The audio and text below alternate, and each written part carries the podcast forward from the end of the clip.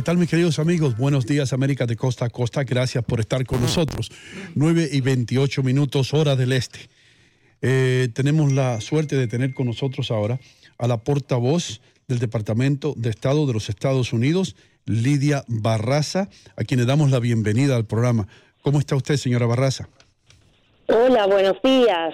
Muy bien, gracias. Les saludo desde Nueva York. Y gracias por estar con nosotros aquí tan temprano en la mañana. Eh, bien rapidito porque es bien importante hablar con usted. Corea del Norte, Venezuela e Irán me vinieron a la mente cuando eh, nos dijeron que íbamos a tenerla a usted como invitada. Eh, con Irán, vamos a comenzar por ahí. ¿Están funcionando las sanciones y qué usted ve en el futuro de este país que todavía está en la lista de los países que promueven el terrorismo?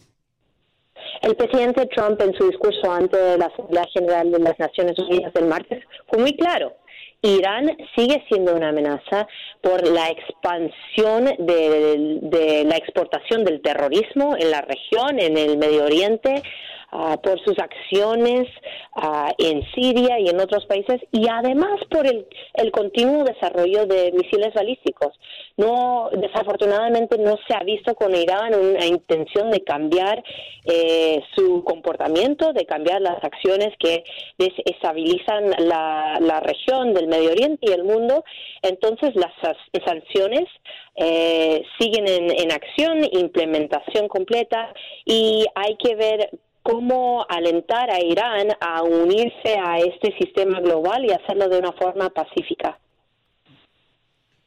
Bueno, eh, seguimos entonces con la lista. Eh, hay muchos venezolanos que nos escuchan de costa a costa y siempre eh, surge la posibilidad de que haya una intervención militar en Venezuela. Por lo menos se habla de eso. ¿Puede usted verificar eso? ¿Puede usted decirnos cuáles son las probabilidades? Bueno, como usted dice, el presidente Trump eh, el martes habló sobre Corea del Norte, Irán y Venezuela. Qué lástima que Venezuela se haya tenido que incluir en esa lista, ¿no? De regímenes que, que ah, violan los derechos humanos de, sus, de su gente, que han creado una, ah, una amenaza a la paz del mundo. Anoche vimos a Maduro dar un discurso ante las Naciones Unidas y echarle la culpa a todos, especialmente a los en su país. Eh, el presidente Trump fue claro también hablando sobre Venezuela. Lo que se está viendo en Venezuela es una tragedia humana, no hay duda. Cuando Maduro trata de, decir que está representando la voz del pueblo venezolano, ¿cuál es la voz que escuchamos? Más de 2.6 millones de venezolanos que han huido de Venezuela. Esos son, eh, esas son bastantes voces están uh, que, que, nos están mostrando la falta de democracia, la falta incluso de necesidades básicas y a esos venezolanos, a los venezolanos que han tenido que huir y los venezolanos que quieren restaurar su democracia, a ellos los estamos apoyando de parte del gobierno de los Estados Unidos. la Barraza, ¿usted considera que esa reunión finalmente se dará, que lo sepamos o sea de manera privada con Donald Trump y Maduro? Bueno, nuestro presidente no hace mucho de forma privada, ¿no? Así mismo como lo hizo, uh, como ha avanzado el diálogo con eh, el líder de Corea del Norte, Kim Jong-un, eh, y dijo que está dispuesto a reunirse con Maduro si es que una reunión pueda mejorar la situación para los que están sufriendo. Eh, Maduro obviamente anoche trató de, de, pedir o de rogar para una reunión con el presidente. la Casa Blanca no ha, no ha confirmado hay obviamente una voluntad de parte de los Estados Unidos, pero Mira, tenemos una embajada en, Caracas, tenemos una relación diplomática e incluso ahí desde esa, eh, esa embajada se hace difícil a que, que, los, que el gobierno, el, régimen de Maduro uh, preste atención o, o dialogue. Entonces, si hay intención, hay voluntad de parte del gobierno de los Estados Unidos. La pregunta es si es una, eh, si es una voluntad genuina o si es simplemente hablar. Ah, tenemos una pregunta ah, sobre el caso Petrobras.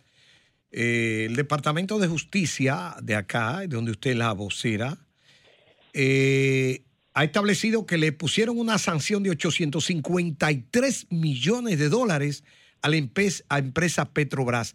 ¿A dónde van a parar estos dineros y cuál es la razón de esta sanción?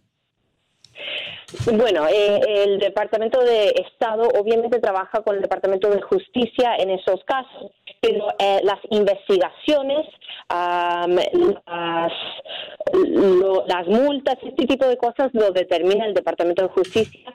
Obviamente, en el caso de Brasil, hemos apoyado desde el principio y seguimos diciendo lo mismo, en que apoyamos un proceso constitucional, apoyamos eh, las instituciones brasileras en cuanto a, determinar según sus leyes y también a, derrocar todo tipo de corrupción. Entonces, en lo diplomático, esa es la posición en cuanto a, a esto, lo que ha ocurrido y sigue ocurriendo.